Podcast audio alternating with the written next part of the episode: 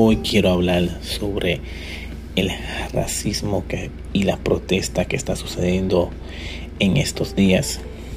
En el medio de esta protesta para la igualdad de racismo me da mucho orgullo cómo la nación entera se levanta contra el racismo.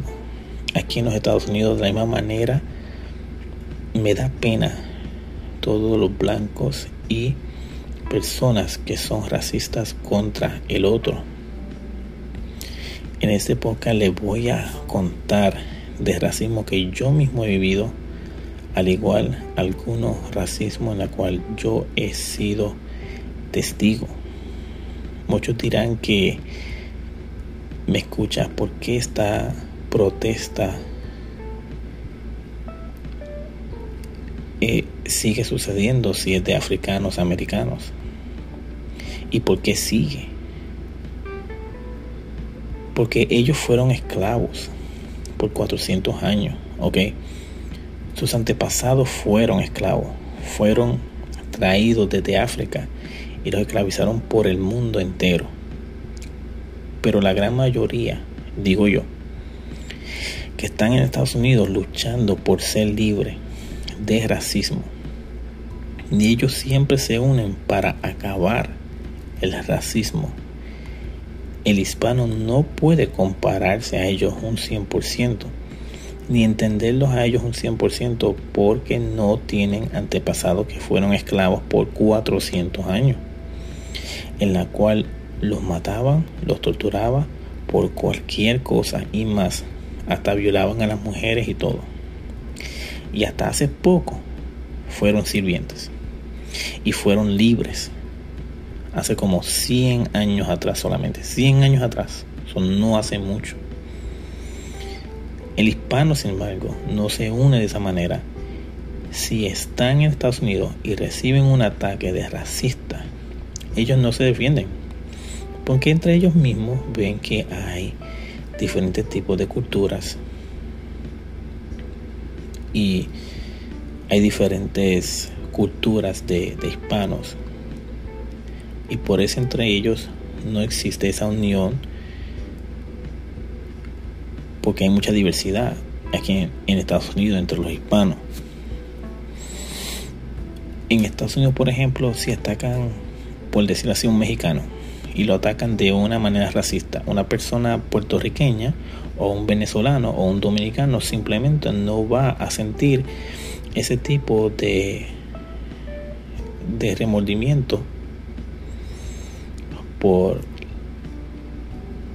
aquella persona que está siendo tratada mal porque no son de su propia gente.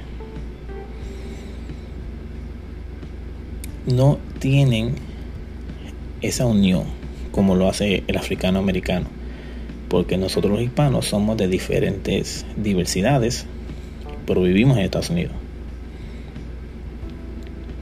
Pero si un ejemplo, a todos los puertorriqueños los atacaran de la misma manera, pues todo el mundo puertorriqueño se levantaría. Eh, y así sucesivamente. Pero hay que unirse a ellos porque de la misma manera que ven a los africanos americanos de la manera racista, ven al hispano y son racistas con ellos también.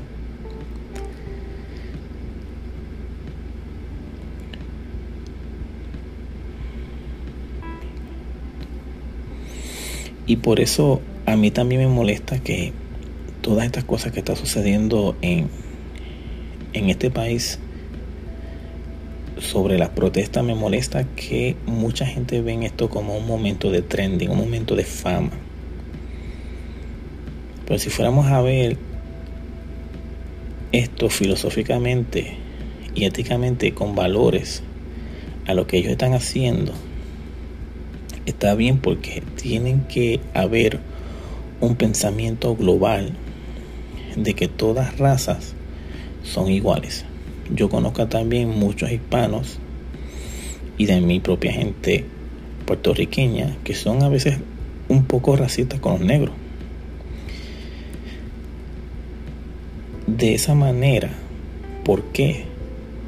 Si son personas y no simplemente porque tienen un diferente tipo de tono o de color o porque tienen los ojos achinados, no se puede confiar entre ellos. Y la razón es porque tienen una fama. Y la razón por la cual vamos a ver esto filosóficamente,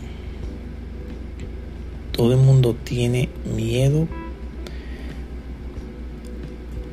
a la gente negra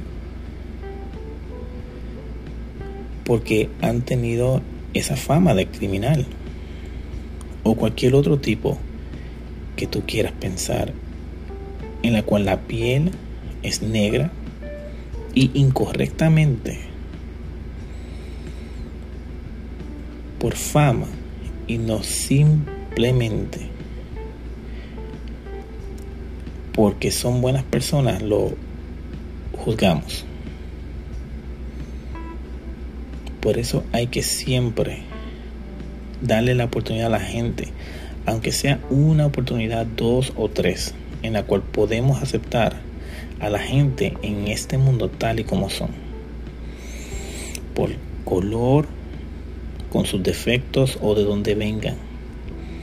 Hay mucha gente que quiere fama y que son famosos y ven esta situación de protestas y quieren subir su, su atención en las redes sociales. Y lo digo porque hay gente que simplemente se paran al frente de las protestas con miedo, se toman la foto y la ponen en las redes sociales. Te lo digo porque vi un video y la verdad que me hierve la sangre al ver personas hacer eso. Este no es el momento para usar las protestas para hacerte más famoso.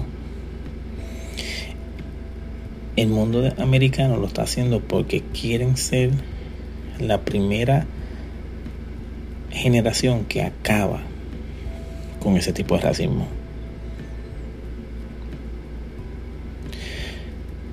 Solo tú puedes cambiar ese tipo de mentalidad,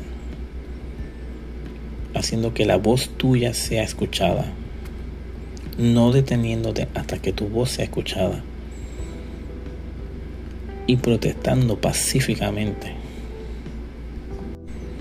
A mí también me han, han sido racistas conmigo, pero no del nivel en la cual son los negros, que simplemente los arrestan por nada o los atacan con palabras de mirándolos con ojos de criminal.